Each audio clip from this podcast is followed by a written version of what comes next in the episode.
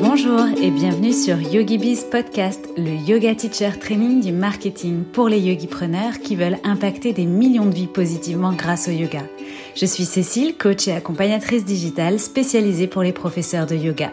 Et chaque semaine, je vous délivre des inspirations, stratégies et conseils marketing éprouvés et applicables immédiatement pour vous construire un business de yoga authentique et rentable grâce aux opportunités du web.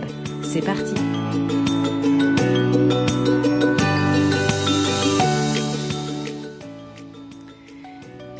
dans ce huitième épisode de YogiBiz Podcast pour un format inédit aujourd'hui de questions-réponses.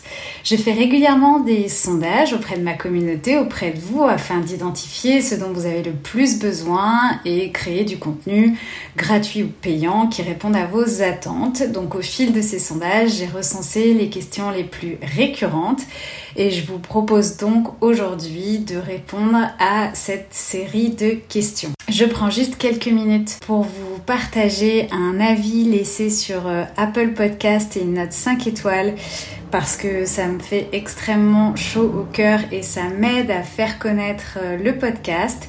Donc c'est un témoignage de Jibou4 qui m'écrit top, très riche en informations, merci pour la qualité du contenu. Donc encore une fois, ça me fait très chaud au cœur et si le podcast vous plaît, je vous invite également à laisser une note 5 étoiles et un petit commentaire. Ça me fait ma journée. Alors, on est parti pour la série de questions. Première question, comment faire acheter un programme en ligne sans être pushy? Autrement dit, euh, comment se vendre sans être agressif donc justement, tout ce que je travaille euh, avec vous au quotidien, c'est d'avoir une stratégie de contenu qui euh, va vous permettre une visibilité en ligne. Et en fait, avec ce type de stratégie de contenu, où vous euh, aidez votre client idéal en lui montrant votre expertise et donc en lui apportant votre valeur ajoutée, vous créez un climat de confiance qui fait que vous n'avez pas lieu d'être pushy ou de rentrer dans un système de vente agressif le jour où vous allez euh, sortir un programme en ligne, des cours en ligne ou autre. En fait, vous allez simplement faire la promotion de vos offres régulièrement dans vos posts, dans vos stories, dans vos newsletters par exemple. Et comme votre produit normalement correspond aux attentes et aux besoins de votre client idéal, donc ça répond à ce que votre client veut, si c'est le bon moment pour lui et que votre offre arrive sous ses yeux, alors il l'achètera sans finalement vraie démarche de, de, vente. Vous, vous vous contentez juste d'identifier les réelles problématiques de vos clients, d'y répondre avec des formations ou des cours qui apportent une, une vraie transformation et vous mettez cette offre, ce service, ce cours sous les yeux de euh, votre communauté. Et donc ensuite, euh, bah, vous aurez forcément un, taux de, conversion. Donc après, euh, peut-être que vous aurez besoin d'améliorer vos produits au fil du temps pour améliorer ce taux de conversion. Mais en tout cas, vous n'êtes pas dans une démarche de vente avec vos gros sabots, entre guillemets. Même si, attention, la vente c'est pas euh, que agressif. Vendre un produit, c'est euh, comprendre les besoins de la personne qu'on a en face de soi et y répondre avec un produit, une offre, un service dont on est euh, convaincu que ça apportera une vraie valeur. Donc en fait, la démarche, elle est plutôt saine. En tout cas, pour vendre vos programmes de cette manière-là, ça demandera quand même malgré tout de savoir organiser votre communication, vos éventuels lancements et surtout d'en parler régulièrement. Donc déjà, on dit que euh, en ligne, globalement, il faut voir sept fois une offre, un message avant euh, que, ça puisse nous interpeller. Donc euh, faut pas avoir peur de, de la répétition. Et puis, dernière petite astuce, il faut pas avoir peur non plus de la conversation pour déboucher sur euh, de la conversion. Donc d'où l'importance, comme je le dis souvent, d'interagir régulièrement pour créer ce lien de confiance et voire même d'aller plus loin quand vous créez une offre ou un programme, un produit en ligne, c'est de proposer des appels euh, entre guillemets découvertes ou en tout cas des appels pour euh, échanger avec la personne intéressée par votre produit, pour euh, voilà répondre à, ses attentes, savoir si ça lui correspond bien ou l'orienter si vous avez différents programmes, différents services. Donc il faut pas avoir peur malgré tout d'aller vers cette conversation pour convertir encore plus à vos offres en ligne. Deuxième question, dois-je absolument passer par la case parler en story alors il y a deux sujets dans cette question. Il y a l'utilisation des stories d'une part et parler en story d'autre part que je comprends un peu ou que je traduis en tout cas comme se montrer en story et parler finalement face caméra. Donc bah juste je vous laisse réfléchir euh, deux secondes sur votre pratique personnelle à vous aujourd'hui quand vous vous connectez par exemple sur Instagram. Euh, moi, en ce qui me concerne, clairement, je fais partie des plus de 50% des utilisateurs qui préfèrent regarder des stories plutôt que les posts en feed. C'est, enfin, en tout cas, c'est mon premier réflexe. Donc, par rapport à ça, et parce que statistiquement euh, c'est prouvé et démontré, oui, il faut être présent en story. Oui, pour moi, la story aujourd'hui est incontournable elle doit vous servir de porte d'entrée finalement vers votre feed où là du coup vous allez avoir des posts qui vont rentrer plus dans votre activité, vos produits, vos émotions, votre personnalité, des astuces, etc. etc. Donc je pense qu'il faut vraiment s'en servir comme, porte d'entrée. Donc par exemple, et on le voit souvent en partageant votre post du jour, pour créer la curiosité euh, d'aller voir et puis du coup offrir de la visibilité à votre post grâce à la story. Et puis la story, son avantage aussi, c'est qu'elle est plus spontanée. Bon, d'abord, elle est éphémère aussi, donc euh, voilà, c'est pas quelque chose qui reste dans les annales, ou pas obligatoirement en tout cas. Et puis surtout, donc elle va permettre à votre audience de mieux vous connaître. Et euh, il y a des choses que vous n'allez pas forcément vouloir publier sur votre feed parce que ça correspond pas, entre guillemets, à votre ligne éditoriale. En revanche, ça va être super sympa de partager ça en story et vos abonnés, ils vont adorer parce que du coup, euh, bah, ils partagent un peu votre quotidien, c'est super authentique, spontané, ils vous connaissent mieux. Par exemple, moi en story, parfois je partage euh, mes petits runs du matin, ma routine matinale, et j'irai pas mettre sur le compte YogiBiz Coaching une photo euh, de moi de course à pied. Ça n'aurait rien à faire dans ma ligne éditoriale. En revanche, ça me fait plaisir de le partager euh, avec vous en story parce que je sais aussi que certains certaines d'entre vous courent, euh, qu'on est quand même sensible à tout ce qui est routine matinale, prendre soin de soi, etc. Donc voilà, c'est aussi ce que permet la story. Alors, vous n'êtes pas en revanche obligé de vous montrer. Alors, Bien évidemment, j'aurais tendance à dire que c'est quand même mieux si on vous voit de temps en temps vous exprimer en face cam, même si globalement on vous voit logiquement dans des vidéos de yoga assez régulièrement. Donc il n'y a pas euh, malgré tout d'obligation de faire des speeches euh, face cam. D'ailleurs, euh, si vous le faites, s'il vous plaît, éviter que ça dure euh, trois heures. C'est assez pénible euh, de, de prendre le, le, temps des gens en otage, même si on peut switcher. Mais euh, voilà, une fois de temps en temps, ok. Mais pas de longs longs discours en story euh, trop souvent. Et puis vous n'êtes pas obligé effectivement, quoi qu'il en soit non plus, de, parler, puisque souvent on regarde les stories aussi dans des lieux publics où euh, voilà, on n'a pas forcément le son euh, toujours. Donc en fait, vous pouvez très bien écrire des légendes, des textes pour faire passer des messages, légender votre story. Ça suffit euh, largement. Et enfin, dernier avantage quand même à utiliser la story, c'est que ça reste quand même un outil d'interaction forte avec votre audience, puisque vous pouvez y faire notamment des sondages, poser des questions, des quiz. Donc c'est quand même un super outil pour faire des études de marché, entre guillemets, pour... Euh, sonder les besoins de votre communauté, pour vous éclairer. Euh, si vous avez envie de sortir une vidéo, par exemple, euh, vous pouvez leur demander s'ils la veulent plutôt le matin, plutôt le soir, euh, plutôt sur tel sujet ou tel autre. Donc c'est quand même un excellent outil, simple et rapide d'interaction pour mieux connaître votre audience et créer du contenu en phase avec les attentes de vos abonnés. Donc non, vous n'êtes pas obligé de parler en story et encore moins face cam. Mais oui, vous devez utiliser les stories. Sans compter que je vous rappelle, Instagram adore qu'on utilise toutes ces fonctionnalités. Troisième question, dois-je obligatoirement avoir un site internet? Alors, ma position sur ce sujet, même si les puristes du marketing digital vont probablement m'arracher les cheveux, les yeux et tout ce qui va avec, Mais j'ai pris le parti pris justement euh, pour YogiBiz Coaching de ne pas, en tout cas, commencer, de ne pas faire la priorité dans le développement de son business de euh, d'avoir un site internet.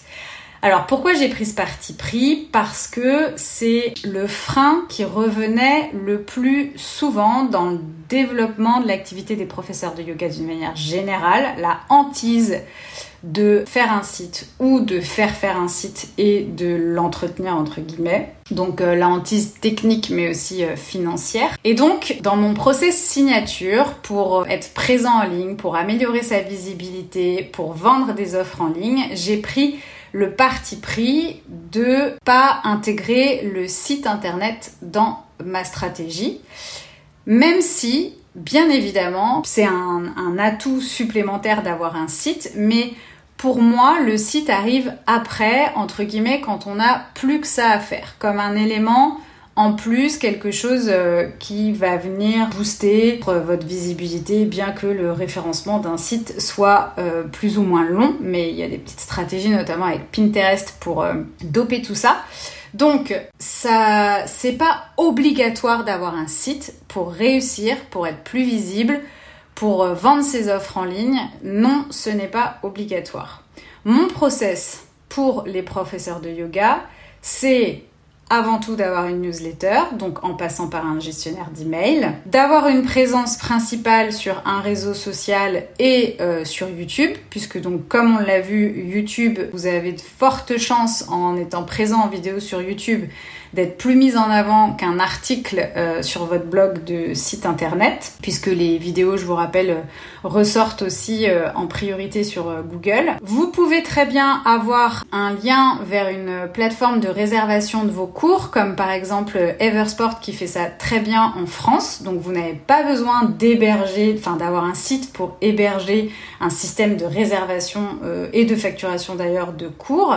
Et si vous avez des programmes en ligne, il vous suffit d'avoir un hébergeur, euh, donc comme euh, Teachable, euh, SEO, Podia ou autre pour héberger votre formation. Donc, quoi qu'il en soit, vous pouvez très bien développer un business, de la visibilité, une communauté, de la notoriété, vendre vos offres sans passer par un site internet. En tout cas, c'est mon process signature pour vous accompagner dans le développement de votre business. Quatrième question, quelles sont les erreurs à ne pas commettre? Et donc, sous-entendu, j'imagine, quand on débute. Pour moi, la première erreur, ça serait de partir euh, bien en tête en sautant l'étape du positionnement et du client idéal. Donc dans le positionnement, j'intègre votre mission et votre niche, donc ce qui va vous différencier des autres de la concurrence et le, la connaissance de votre client idéal, ben, tout simplement parce que tout votre contenu pour attirer une audience qualifiée, des élèves qualifiés susceptibles de devenir donc des clients, il faut connaître votre client idéal par cœur. Donc ça pour moi c'est l'étape indispensable quand on débute et euh, si vous passez pas par cette case là, clairement, vous mettez en péril la réussite ou le succès de votre business. Deuxièmement, je dirais qu'il faut commencer euh, tout de suite à enseigner et pour pouvoir enseigner le plus vite possible, si euh, justement vous trouvez pas euh, de cours en studio ou que vous n'avez pas encore d'élèves en présentiel, ben, c'est d'enseigner en ligne. Donc commencez tout de suite à enseigner en ligne.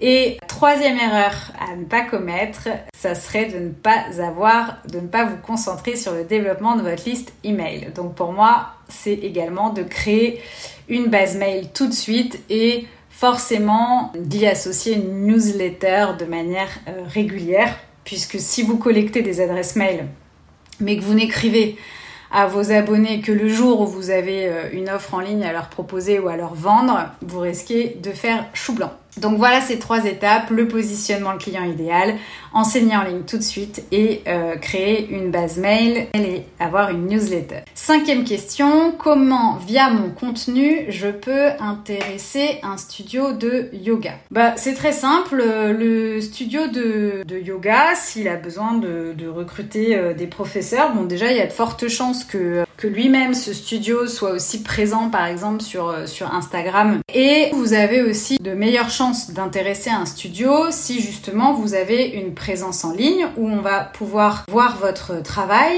voir la manière dont vous connectez avec votre audience. Donc est-ce que vous répondez avec commentaires? Est-ce que vous êtes présent? Est-ce que vous êtes bienveillant? Est-ce que vous êtes euh, régulier? Parce que ça c'est signe aussi qu'on peut vous faire confiance, qu'on peut compter sur vous, que vous êtes euh, du coup euh, quelqu'un d'organisé, de fiable, de stable dans votre travail.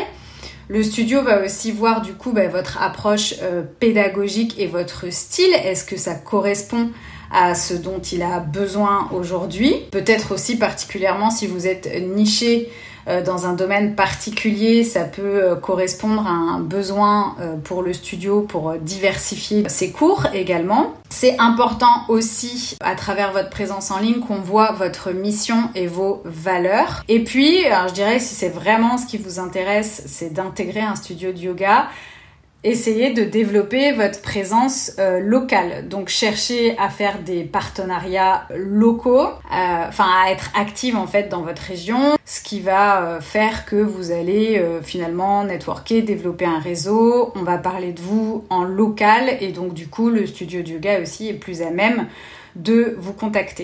En dernier lieu, je dirais aussi peut-être, parce que je considère que donc euh, le studio de yoga étant euh, une entreprise, un professionnel, peut être présent sur LinkedIn, donc peut-être aussi être présent sur euh, ce média-là. Donc voilà pour cette cinquième question. Sixième question, quels sont les types de postes à créer pour augmenter ma communauté en peu de temps? Et j'avais aussi, euh, alors j'avais plusieurs questions euh, qui, qui, se rejoignent, mais comment communiquer efficacement sur les réseaux et attirer des nouveaux élèves. Alors là, on en revient toujours au même. La base de la base, le point incontournable, c'est de connaître votre client idéal. C'est-à-dire qu'est-ce qu'il aime, il est où, quelles sont ses habitudes, comment il consomme les contenus, quel genre de contenu il aime, de quoi il a besoin, comment il fonctionne, quelles sont ses émotions, quel est son comportement sur Instagram, etc. etc. Pour vous aider dans la découverte de votre client idéal, je vous invite à télécharger mon guide euh, sur comment se démarquer de la concurrence et attirer euh, les élèves de vos rêves à vos cours, donc qui vous aidera à travailler à la fois. C'est un workbook qui vous aidera à réfléchir et à travailler sur votre positionnement, votre niche et votre client idéal. Ensuite, pour quel type de poste créer Donc pour augmenter ma communauté, pour communiquer efficacement sur les réseaux, ben, c'est des postes qui aident. Vous devez vous poser la question avant de poster, est-ce que ce que je raconte là, c'est utile pour mon client idéal? En répondant à ses besoins, encore une fois, par contre de manière assez simple. C'est-à-dire qu'on est quand même sur du contenu qui est assez snacké sur Instagram. Donc l'idée, j'aime bien cette expression américaine, c'est de donner des petits nuggets en fait. On donne pas le sandwich complet, on donne des, nuggets, voilà, qui font envie, des petits quick wins, euh, comme je disais aussi pour les, vidéos YouTube. Donner une astuce, un tips euh, rapide, efficace, simple. On peut aussi capitaliser sur euh, les messages visuels. Aujourd'hui, il y a beaucoup d'infographies sur Instagram. Moi, je trouve ça assez sympa parce que c'est dynamique, c'est attractif on va vite à l'essentiel tout en apprenant quelque chose. Donc euh, ça, c'est des formats de post aussi euh, que je vous recommande. Pensez à faire des appels à l'action, à poser des questions, que ce soit à la fin de vos légendes quand vous postez ou via des sondages en story, pour justement euh, montrer que vous vous intéressez à, votre, à vos élèves, à votre cible, et puis mieux les connaître. Donc les gens aiment bien interagir aussi. Répondre bien évidemment à tous les commentaires et interagir. Donc c'est encore une fois c'est un réseau social, donc c'est à vous aussi d'aller chercher euh, votre client idéal, d'aller regarder euh, ce qu'il dit, ce qu'il poste, et puis si euh, ça résonne aussi en vous, ben, c'est de, commenter ses posts, de répondre à ses stories, de répondre à ses sondages également, d'interagir avec votre client idéal pour le faire venir à vous également. Et ensuite, pour la question en peu de temps, alors euh, malheureusement, c'est quand même un marathon hein, de développer aujourd'hui une communauté en ligne. Il n'y a pas vraiment de recette miracle. Mais en tout cas, plus vous êtes régulier, plus vous ciblez votre communication et plus vous interagissez, plus vite effectivement vous allez développer une communauté. Maintenant, pour accélérer tout ça, vous avez aussi le fait de faire venir des invités sur votre compte ou de euh, faire des posts avec des partenaires. Donc ça, ça peut vous apporter de la visibilité plus rapidement parce que du coup, vous allez être dans un partage d'audience, c'est-à-dire que les gens, euh, l'audience du partenaire ou euh, l'audience de la personne avec qui vous faites un live ou avec qui vous faites une interview en IGTV ou autre, bah forcément, vous allez partager vos audiences et donc vous allez récupérer certains de ces abonnés et vice-versa. Donc ça, ça peut être un bon moyen pour développer votre communauté, on va dire, en moins de temps, ou optimiser en tout cas, aller plus vite. Bien évidemment, et j'en ai déjà parlé, il y a aussi le pouvoir de la vidéo pour euh, connecter euh, plus, facilement. Et euh, pensez aussi à créer des rendez-vous fixes. Donc par exemple, justement, si vous faites des vidéos, c'est par exemple la vidéo du lundi ou l'interview du vendredi ou le tuto du mercredi. Ça, c'est quelque chose en général qui marche bien. On est plutôt calé dans nos esprits pour ça, notamment avec des choses aujourd'hui comme Netflix. Les rendez-vous fixes, c'est quelque chose qui rassure la communauté et on attend avec impatience ce rendez-vous et donc ça vient fidéliser la communauté. Donc voilà toutes les petites astuces pour augmenter votre communauté, euh, communiquer efficacement sur les réseaux, attirer des nouveaux élèves et en plus ou moins de temps euh, selon vous utilisez toutes les stratégies ou pas. Septième question, Comment puis-je offrir mes services en ligne? Il y a plusieurs formats effectivement pour proposer du yoga en ligne. Donc vous pouvez choisir des cours en live, donc que ce soit des cours particuliers d'ailleurs ou des cours en collectif. Vous pouvez choisir des cours en streaming, des vidéos, euh, construire une bibliothèque de vidéos de yoga qui sont disponibles sur différentes thématiques avec des temps de séances différents, etc., qui sont euh, disponibles et hébergés sur une, une plateforme et donc euh, disponible au moment où l'élève veut faire euh, une séance de yoga. Vous pouvez créer des euh, programmes ou des formations. Alors soit des programmes complètement autonomes, c'est-à-dire qu'une fois que vous avez vendu le programme, vous n'intervenez plus, soit des formations. Donc là, on va être sur des produits peut-être un peu plus premium où vous allez quand même garder un lien avec votre élève acheteur de la formation, soit par des coachings individuels ou des coachings collectifs par exemple, ou un groupe des échanges associés à la formation. Vous avez aussi la possibilité donc de faire des workshops en ligne, donc ce qu'on peut appeler en fait dans le business des masterclass. Bah pour nous, ça va se transformer en, en workshop de yoga, donc c'est-à-dire venir approfondir un sujet bah, sur un workshop de 2 heures ou pourquoi pas d'ailleurs même de 4 heures ou de 6 heures scindé en plusieurs, euh, plusieurs euh, workshops sur plusieurs jours. Donc ça, ça peut être intéressant aussi. Et puis, il y a les petits produits euh, comme les e-books, par exemple, sur une thématique en particulier, que vous pouvez également offrir en ligne. Donc, cours en live ou en streaming, programme et formation, workshop, e-book. Voilà, ça fait partie de différents services que vous pouvez offrir en ligne. Huitième question, comment garantir que mon travail atteindra le succès sur le long terme? D'abord, il y a une chose, si vous êtes doué pour quelque chose, que ça vous passionne, que le monde en a besoin et que vous pouvez être rémunéré pour ça, logiquement, il n'y a pas de raison d'échouer. Vous, allez forcément diriger forcément vers le développement d'une activité à succès. Bon, après, je ne sais pas ce qu'on met euh, derrière euh, succès dans, euh, dans cette question. Mais en tout cas, voilà, dites-vous que si vous avez un domaine de compétence, que vous en êtes passionné, c'est-à-dire que vous pourriez en parler tout le temps, quoi qu'il en soit, même si vous gagnez au loto, vous auriez envie de continuer à transmettre ça parce que c'est une passion pour vous de partager. Si le monde en a besoin, donc autrement soit dit qu'il y a un marché et que les gens euh, sont capables de, vous payer pour ça, alors il n'y a pas de raison que votre travail n'atteignent pas effectivement le succès euh, qui plus est sur le long terme. Si vous êtes au service de votre client idéal et que vous aidez des gens à se transformer, bah, là aussi euh, vous allez forcément vers quelque chose qui va fonctionner. Pour garantir entre guillemets aussi le succès, c'est important de se fixer des objectifs et de savoir les, découper en tâches, les répartir dans le temps et euh, d'avoir une vraie stratégie sur laquelle vous faites un point régulièrement, donc euh, que ce soit à la fois dans vos réalisations mais aussi financièrement. Donc ça c'est aussi important pour réussir, c'est de savoir où on va, comment on va y aller, combien on veut aller chercher, donc que ce soit d'abonnés, de chiffre d'affaires, euh, d'abonnés à notre newsletter, etc. De fixer les choses euh, noir sur blanc, d'avoir une roadmap. Ça fonctionnera aussi si vous ne vous arrêtez pas. Encore une fois, l'essentiel c'est pas d'aller vite, ni d'aller très vite, mais en revanche c'est effectivement de ne jamais s'arrêter. Pour garantir le succès aussi, bah, il faut pas hésiter à se lancer avant que ce soit parfait. Passez à l'action rapidement, vous aurez tout le temps de vous améliorer euh, ensuite. On prend euh, chaque problème euh, finalement quand il arrive. Et puis euh, dernière chose pour conclure sur cette question, j'aime bien l'expression il n'y a que dans le dictionnaire que résultat arrive avant travail. Donc forcément, si vous travaillez, il y a de fortes chances pour que vous arriviez à des résultats in fine. Neuvième question, à quelle fréquence publier? Donc là, j'imagine qu'on parle notamment d'Instagram. À quelle fréquence publier sur Instagram?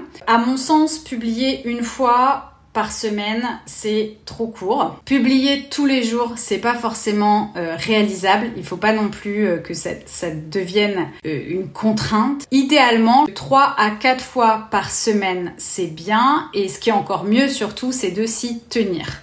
Donc ce qui compte, c'est de trouver le bon rythme de poste, forcément d'avoir aussi des choses à dire, parce que poster pour poster, ça n'a pas grand intérêt, et de rester derrière euh, régulier. Parce que si vous postez 5 jours sur 7 pendant 3 semaines, et puis après plus rien pendant 2 semaines, ça marchera pas. Donc postez régulièrement en adaptant euh, votre nombre de posts par semaine. Idéalement, je dirais euh, au moins 3 à 4 fois par semaine, surtout si vous êtes dans l'optique de développer votre nombre d'abonnés et euh, votre communauté. Ensuite, pour euh, rejoindre un petit peu cette question, il y a l'heure à laquelle vous pouvez publier. Donc ça, vous pouvez avoir des, indications dans vos statistiques, comme vous êtes donc normalement hein, en tant prof de yoga en compte pro. Mais malgré tout, j'attire votre attention sur le fait qu'il y a quand même un piège dans, dans l'idée de se caler sur ces heures de prédilection de votre audience, où vous voyez l'heure à laquelle ils sont plus connectés. Parce que forcément, si tout le monde fait ça, donc on va dire qu'on a 1000 postes, en réalité c'est beaucoup plus d'ailleurs, euh, susceptibles d'intéresser votre client idéal dans différents domaines, vous allez quelque part être euh, noyé. Alors que si vous publiez peut-être un peu avant, un peu après de manière stratégique, peut-être que là votre poste va être plus euh, mis en avant dans le feed de votre client idéal, de votre abonné. Donc je vous recommande de regarder ces statistiques, mais pour autant de quand même euh, faire des tests. Donc au-delà de la fréquence, effectivement, il y a aussi euh, le moment de publication euh, à, prendre, à prendre en compte. Dixième question, comment se faire connaître sur les réseaux? La première stratégie pour se faire connaître sur les réseaux, c'est la stratégie de hashtag. Donc j'en ai euh, notamment parlé longuement dans l'une de mes newsletters et j'y reviens dans l'épisode sur Instagram si vous l'avez pas encore écouté, mais effectivement, c'est via les hashtags qui sont finalement euh, le moteur de recherche de substitution euh, d'Instagram.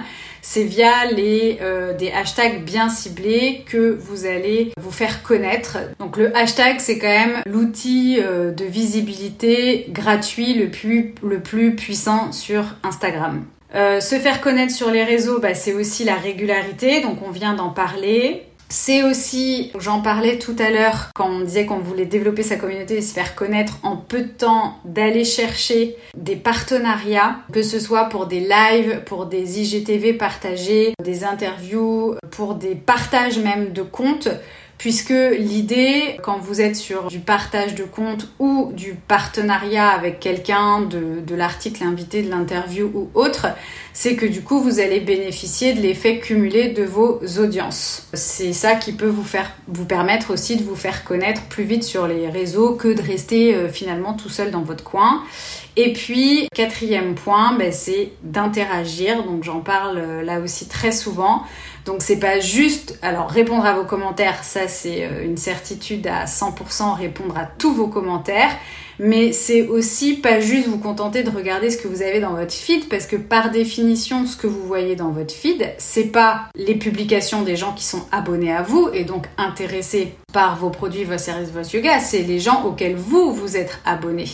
Donc peut-être que vous êtes abonné à d'autres professeurs de yoga qui vous inspirent, peut-être que vous êtes abonné à vos amis, à votre famille, mais vous n'allez pas voir dans votre feed ou dans vos stories vos clients idéaux finalement. Donc pour ça, il faut aller les chercher. Donc via justement les hashtags en fonction de votre client idéal et de votre positionnement ça va être d'aller chercher euh, vos clients idéaux qui sont sur Instagram et puis de s'intéresser à ce qu'ils publient, à ce qu'ils font, que ce soit en feed, enfin en post ou en story, et de leur laisser des commentaires des commentaires de valeur, pas juste un émoticône.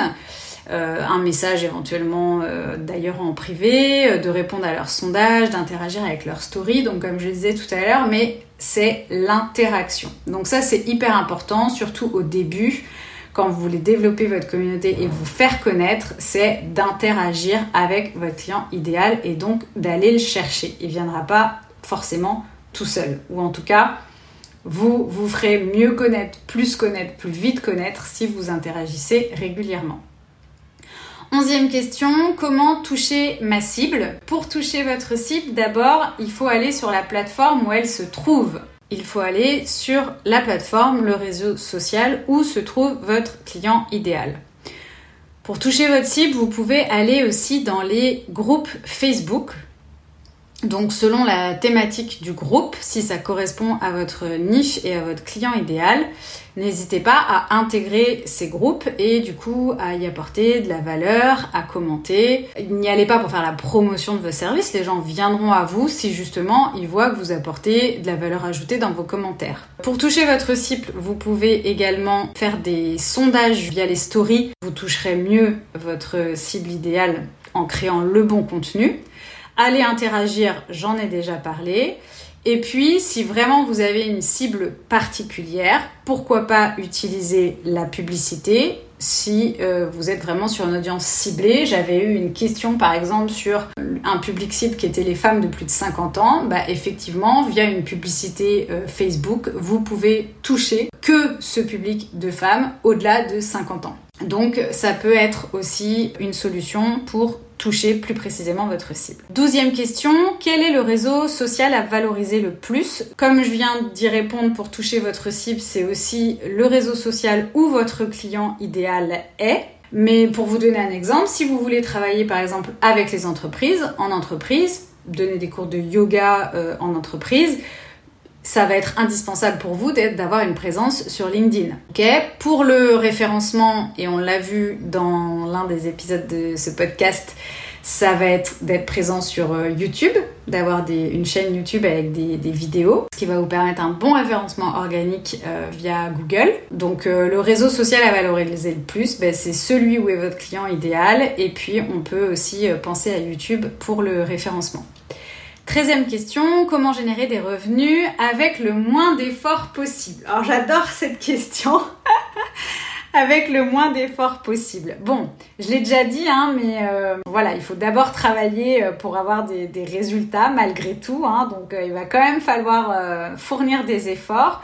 En revanche, et j'ai aussi un épisode consacré à cette thématique, un épisode de podcast, ben, l'idée ça va être de réfléchir à comment pas uniquement échanger son temps contre de l'argent. Trouver des solutions qui vont vous permettre en fait de créer des produits une fois. C'est pour ça d'ailleurs que j'invite à créer des produits digitaux. J'en parle dans l'épisode sur quatre types de programmes de yoga à créer en ligne et en fait vous allez créer un contenu une fois qui va se vendre régulièrement, qui, donc vous allez avoir finalement plus, plusieurs résultats pour une seule action.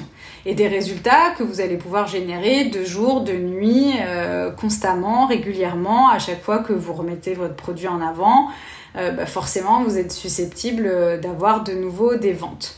Donc sans tomber dans l'extrême euh, des revenus euh, passifs, euh, même si vous pouvez tout à fait construire une carrière de yoga à succès avec beaucoup de revenus passifs, l'idée en tout cas c'est de créer des produits qui vont pas nécessiter votre présence et votre temps tout le temps, mais qui vont fonctionner finalement une fois qu'ils sont créés on va avoir un, un, résultat exponentiel. Forcément, à un moment donné, ça va quand même vous demander du travail parce qu'il faut les créer, ces programmes, mais si effectivement vous voulez générer avec des revenus avec le moins d'efforts possible, bah, petit à petit dans le temps, une fois que vous aurez euh, euh, fini euh, votre programme, même si vous allez toujours peut-être l'améliorer ou voilà, le, le, réviser en fonction des feedbacks ou autres, on va dire que vous travaillez une fois et que c'est un programme ou un produit qui continue à travailler pour vous, qui vous amène des revenus réguliers sans fournir euh, des efforts euh, tous les jours par rapport à ça. Donc voilà, et puis après, pour générer des revenus en faisant le moins d'efforts possible, ben, il y a aussi une question d'organisation hein, euh, dans son travail, d'être bien organisé pour être le plus productif possible. Donc ça va être par exemple de savoir batcher ses tâches, donc par exemple de prendre une journée pour créer toutes ces vidéos, de savoir rester focus, d'avoir une feuille de route et de s'y tenir. Donc ça, c'est aussi des petites astuces qui font que voilà, vous allez être obligé de travailler, c'est clair, mais peut-être moins pour euh, plus d'efficacité de rentabilité que quelqu'un qui part dans tous les sens, qui est complètement désorganisé et qui ne diversifie pas du tout ses revenus, qui continue d'échanger son temps contre de l'argent. Quatrième question, comment trouver la limite entre ce qu'on a, euh, question pardon, comment trouver la limite entre ce qu'on a à transmettre gratuitement et ce qu'on transmet de payant? En réalité, moi par exemple, tout ce que je sais, tout, tout, tout, tout, tout, je le transmets gratuitement. C'est-à-dire, j'ai pas de frontières, euh, je transmets euh, tout ce que je sais, tout ce qui est en mesure de vous aider, euh, je fais pas de filtre. La différence avec un contenu payant, c'est que dans un contenu payant, il va y avoir un, un processus. Va y avoir donc justement, je parlais beaucoup de, de roadmap, de plan d'action étape par étape sur vraiment comment faire de A à Z, vous prendre par la main, ce qui va éviter finalement de perdre du temps à euh, chercher les infos partout sur Internet, euh, écouter euh, le bon podcast, lire le bon article, etc. Donc quand on est sur un contenu payant, la personne, elle a plus qu'à suivre ce contenu et de A à Z, elle va réaliser son objectif, vivre une transformation sans se poser 36 000 questions, juste parce que le processus est là et il n'y a plus qu'à le suivre. On peut aussi, euh, en termes de contenu payant, y ajouter du coaching ou un suivi, un suivi euh, personnalisé qui justifie aussi le fait de faire payer son produit. Par exemple, vous pouvez donner un cours en live gratuit, entre guillemets, sur donation sur Instagram. Voilà, vous donnez votre cours, euh, c'est gratuit, ça montre ce que vous faites. Et euh, bon, après, euh, vous avez une cagnotte éventuellement donc pour les donations. Enfin, pas éventuellement d'ailleurs, vous avez une cagnotte pour les donations. Mais à côté de ça, vous pouvez avoir des cours sur Zoom que vous allez faire payer. Pourquoi? Parce que là, vous allez prendre un nombre d'élèves limité et vous allez leur apporter euh, des corrections en ligne, des alignements, euh, faire attention à ce que chaque élève fait parce que vous allez les voir sur votre écran et donc leur apporter euh, aussi quelque chose de plus personnalisé, ce qui justifie le fait que ce soit payant et qu'il y a un tarif applicable. C'est le même yoga que vous allez transmettre de manière gratuite que de manière payante, mais dans la version payante, si on prend cet exemple, voilà, vous allez apporter une attention particulière à chacun de vos élèves. Si c'est un programme en ligne que l'élève achète, il va suivre un processus. Donc par exemple, s'il veut réussir à faire une posture, bah, il aura tout le cheminement, step by step, avec des délais euh, bien précis de pratique entre chaque étape et ainsi de suite.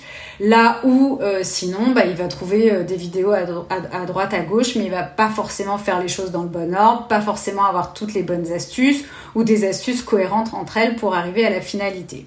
Donc voilà la limite ou la différence, je dirais, entre ce qu'on va pouvoir transmettre gratuitement Donc finalement, on transmet tout ce qu'on peut de manière gratuite. Mais en tout cas, euh, voilà ce qu'il y a en plus quand on est sur quelque chose de payant ou de différent quand on est sur quelque chose de payant. Quinzième question, comment booster mon compte Instagram qui ne décolle pas malgré mes efforts? Donc j'ai déjà pas mal abordé ce sujet-là. Alors si ça décolle pas, déjà attention à ce terme décoller, ne vous flagellez pas. Encore une fois, je rappelle que on n'est pas des influenceurs, donc on cherche pas forcément des millions d'abonnés parce que c'est pas parce qu'on aura beaucoup d'abonnés König.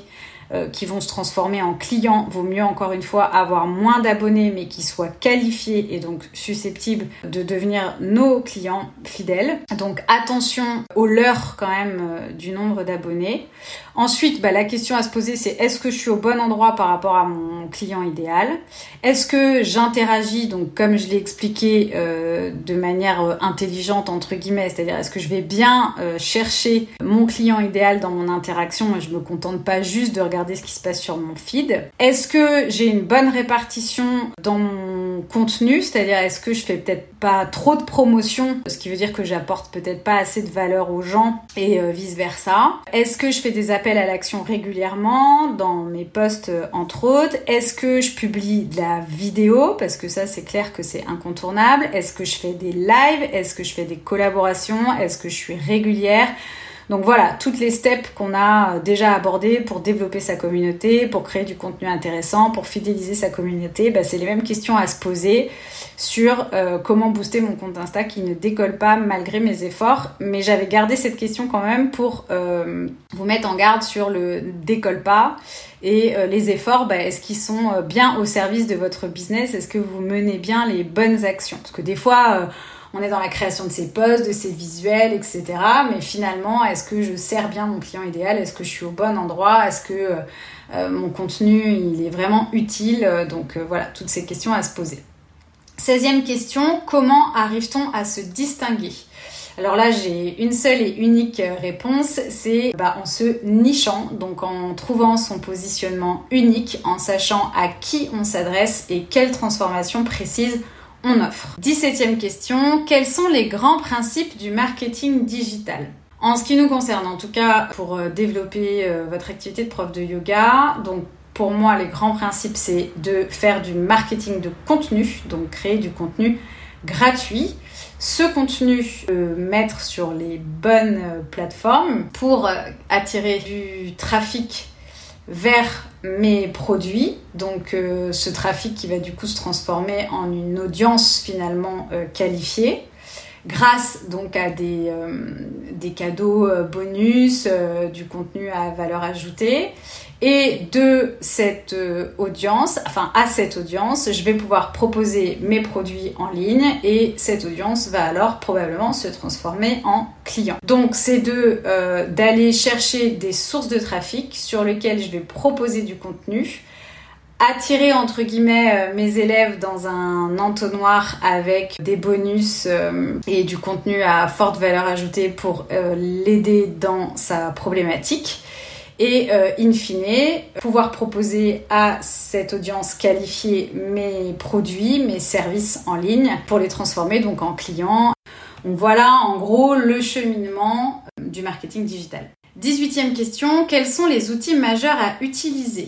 Alors, les réseaux sociaux, un gestionnaire d'email, une plateforme de réservation et de facturation comme Eversport par exemple, des outils pour vous aider dans la création de votre contenu comme Canva pour les visuels, Unsplash pour les photos, Planoly pour programmer vos posts, des applications comme Note ou Evernote pour noter toutes vos idées, des logiciels d'organisation comme Trello par exemple pour vous y retrouver dans, dans tous vos projets, donc des gestionnaires de projets, des hum, outils qui vous permettent d'éditer euh, vos vidéos comme euh, eMovie, InShot ou Splice, des hébergeurs de euh, formation, donc pour héberger par exemple vos programmes ou vos vidéos en streaming, donc comme Teachable, Podia, System.io.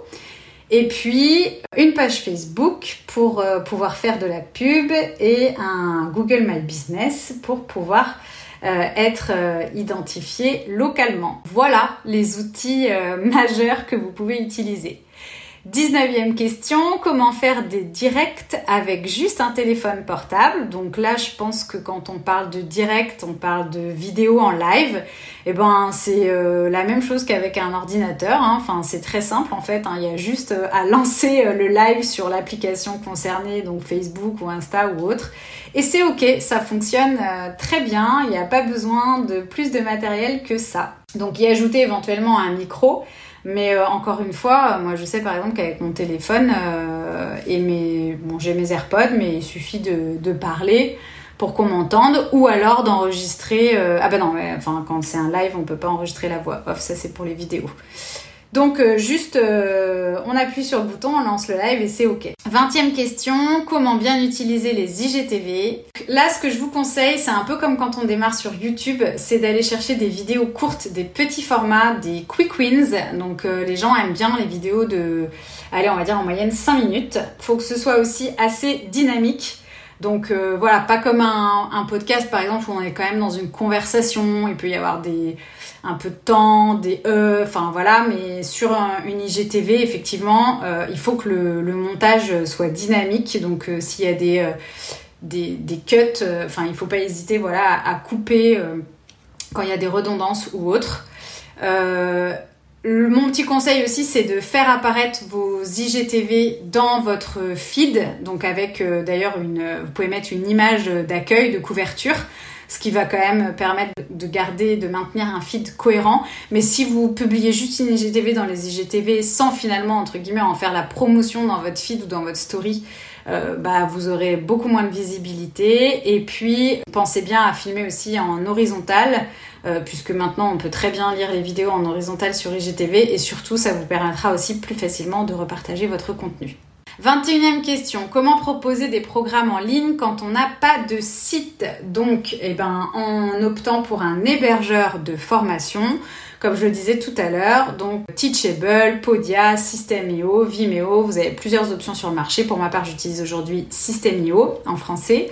Ce sont des, plateformes qui vous permettent d'héberger vos programmes. 22e question, toutes les clés pour développer son compte Instagram. Alors, j'ai un épisode dédié à ce sujet que vous pouvez... Euh, donc retrouver dans le podcast. Et puis faire un petit teasing avec euh, Eversport. On vous euh, réserve une euh, masterclass, un webinaire à venir. Donc restez connectés sur nos comptes, notamment Instagram, donc sur YogiBiz Coaching et le compte Instagram d'Eversport pour vous inscrire à ce webinaire qui parlera d'Instagram. 23e question, comment trouver des collaborations à ma portée? Déjà partez du principe que qui ne tente rien n'a rien et que c'est pas bien grave si on vous dit non. Donc euh, surtout n'hésitez pas à aller vers ce qui vous fait envie. En revanche, évitez de débarquer du jour au lendemain dans, euh, dans la vie de cette personne avec qui vous voulez faire une collaboration. Je vous recommande quand même au préalable, si vous avez euh, l'idée d'une collaboration, d'un partenariat avec une marque ou quelqu'un, de euh, déjà le suivre, mettre des commentaires régulièrement sur ses contenus, le repartager. Faites-vous connaître en amont. Aujourd'hui, on ne peut pas débarquer comme ça à froid en disant voilà, j'aimerais que tu participes à telle ou telle chose avec moi. Tiens, est-ce qu'on peut organiser un concours? Est-ce qu'on peut faire une interview ensemble? C'est quand même mieux d'y aller par étapes, de euh, vous faire connaître euh, petit à petit. Après, forcément ça fonctionnera mieux si on est dans une stratégie win-win. Alors ce que je recommande pour être dans une stratégie win-win bien souvent, euh, soit vous, allez rechercher une collaboration avec quelqu'un qui est justement est sur un lancement d'un programme, d'un produit euh, ou autre. Du coup, ça a un intérêt pour lui euh, parce qu'il va pouvoir aussi euh, bah, faire sa promotion. Donc ça, c'est plutôt euh, favorable. Et puis, bien souvent, le win-win, c'est aussi d'avoir des audiences bah, non seulement complémentaires, mais aussi similaires. Ça va être compliqué d'avoir un partenariat avec quelqu'un qui a 10 fois plus d'abonnés que vous, sachant que vous, ça vous apportera probablement de la visibilité, mais lui, un peu moins.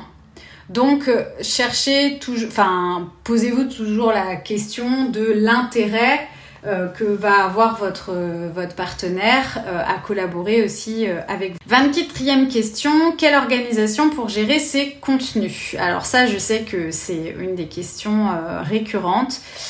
bah moi, mon meilleur conseil pour gérer la production de contenu, c'est de batcher, encore une fois, donc euh, comme le batch cooking, hein, c'est-à-dire que c'est de prendre plusieurs heures, une demi-journée, voire une journée par exemple, pour euh, réaliser tous vos postes de la semaine. Donc comme ça, vous restez focus sur la tâche, vous euh, vous, vous dispersez pas, votre cerveau il est programmé pour travailler sur cette tâche-là. Vous faites tout d'un coup, ensuite vous passez par l'étape programmation, ce qui vous permet aussi euh, d'éviter que ce soit chronophage ou de vous retrouver euh, tous les jours à vous dire mince, qu'est-ce que je poste euh, là, bah, je dois aller dîner avec des amis, mais il faut que je m'occupe de publier parce que sinon aujourd'hui, voilà, j'aurais pas publié. Enfin, c'est pas possible. Donc, vous batchez, vous programmez et surtout, vous notez aussi toutes vos idées au même endroit. Alors moi, j'ai fait l'erreur pendant très longtemps. J'avais de multiples sources d'endroits où je notais euh, dès que j'avais une idée ou que je voyais quelque chose qui m'intéressait à exploiter ou euh, voilà. Et puis sauf qu'au final, bah, c'est tellement éparpillé que le jour où on se dit bah tiens, je poste quoi cette semaine, on n'a pas d'idée. Donc maintenant, je mets tout au même endroit, c'est dans les notes de mon téléphone. Il y a un moteur de recherche dans les notes du téléphone. Donc pour moi, c'est l'idéal. Je reprends toutes les idées que j'ai notées et puis je pioche et je crée mon planning éditorial. Donc batcher, programmer et noter ses idées au même endroit. 25e question. Quel outil pour programmer? Alors j'en ai parlé tout à l'heure je crois. Moi j'utilise Planoly qui est gratuit jusqu'à 30 postes de mémoire. C'est euh, hyper bien. Enfin j'adore euh, cette interface. Il y a aussi euh, Letter et puis Creator Studio donc qui est l'outil de Facebook. Euh, qui vous permet de planifier tout ce qui est carrousel et IGTV qu'on ne peut pas planifier euh, sur Planoly ou sur Letter. Alors tout ça c'est susceptible de changer euh, entre le moment où j'enregistre le podcast et votre écoute, mais globalement Creator Studio est plutôt préconisé pour tout ce qui est carrousel et IGTV. 26e question, comment shifter mon mindset, car passer d'une passion à demander de l'argent, c'est pas facile. Alors j'aime beaucoup, beaucoup cette question et je pense qu'elle qu'elle va parler à beaucoup d'entre vous. Comme j'avais répondu à la personne qui m'a posé cette question, ça mérite un épisode de podcast entier, donc je vais y penser. Mais donc d'abord, ce qu'il faut lire entre les lignes de cette question, c'est que cette personne, elle a, elle a bien conscientisé le fait d'avoir décidé de vivre de sa passion. Donc elle a, et elle a conscience en fait à travers cette question que pour en vivre, ben, il va falloir une rétribution et donc il va falloir se faire payer. Mais déjà ça c'est une, c'est une bonne chose. Maintenant, vous avez beau être un entrepreneur dans le bien-être, un entrepreneur euh, de cœur avec euh, beaucoup de générosité, vous n'en demeurez pas moins entrepreneur.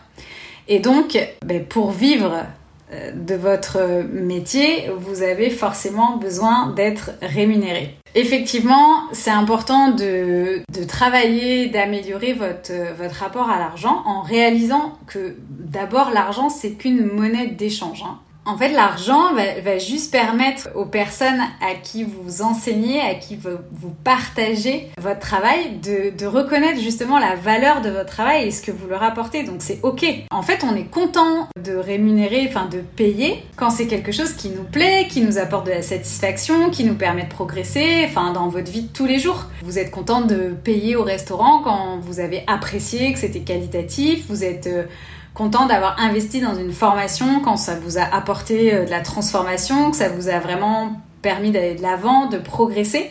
Donc euh, bah, de la même façon, euh, vous, ce que vous allez transmettre, enseigner, c'est peut-être votre passion, mais en fait, vous allez aider des personnes et euh, l'argent c'est juste un moyen pour ces personnes de reconnaître la valeur de votre travail. Donc ça c'est ok. Être rémunéré c'est aussi vous permettre de vivre à temps plein de votre passion et donc en vivant à temps plein de votre passion, vous faites pas partie de ces gens qui sont en permanence en quête de sens. Vous au contraire, vous allez du coup être aligné avec ce que vous faites, ça va vraiment donner du sens euh, à votre vie et donc du coup, vous allez être euh, hyper euh, hyper serein pour partager avec encore plus de personnes ce que vous avez à transmettre et impacter encore plus de vie du coup positivement. Parce que si vous vous faites rémunérer pour votre passion, ça veut dire que vous pouvez en vivre et donc ça veut dire potentiellement que vous pouvez toucher plus de personnes que euh, si vous, vous, ne faites pas rémunérer que vous pouvez pas passer tout votre temps du coup à enseigner ou à transmettre ou si vous vous faites mal rémunérer ou si vous en vivez à temps à mi-temps. Donc, euh, donc au contraire, c'est une, une très bonne chose.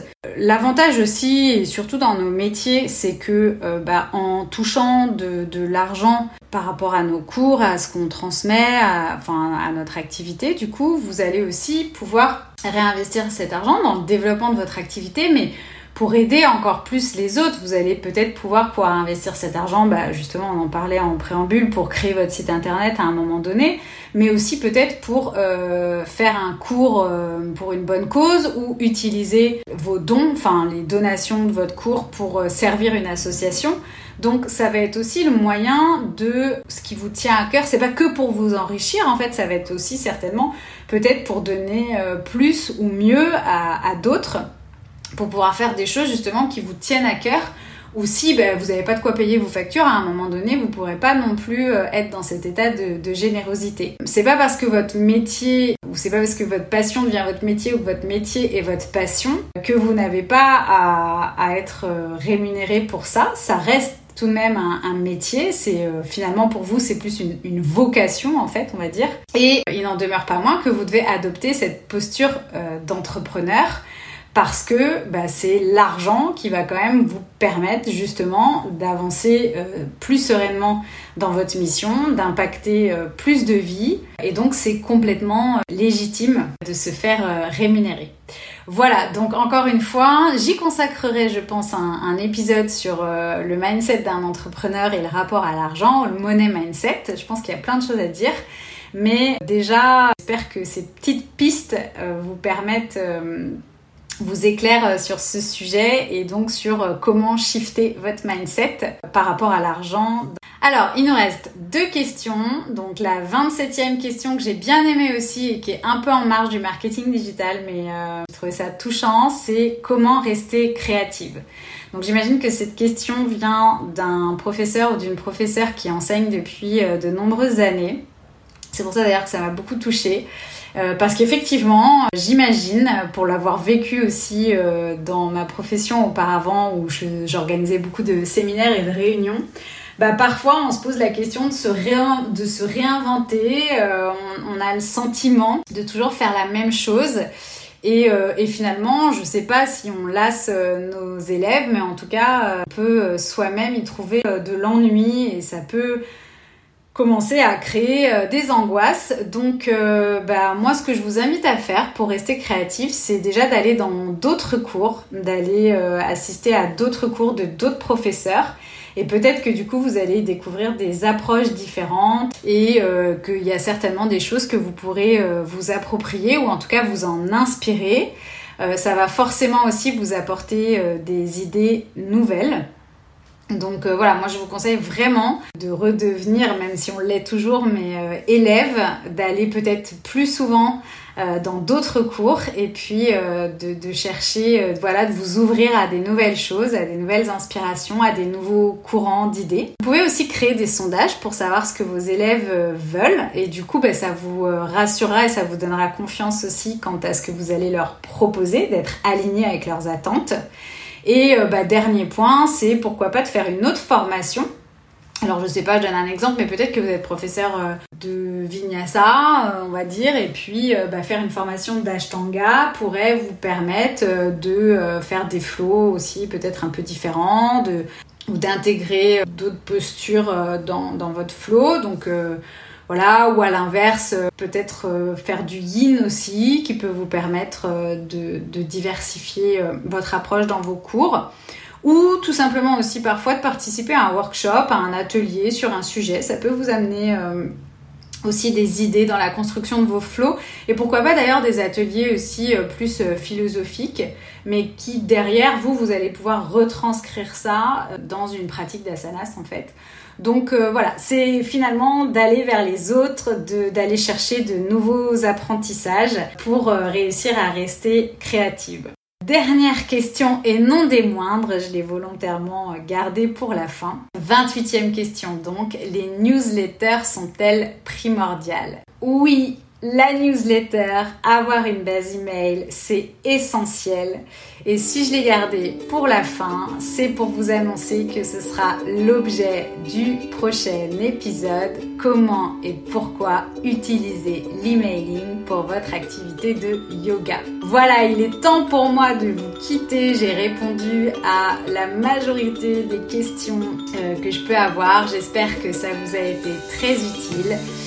Je vous invite à vous abonner au podcast pour ne pas manquer les prochains épisodes. Je vous remercie de votre écoute et vous dis à lundi prochain.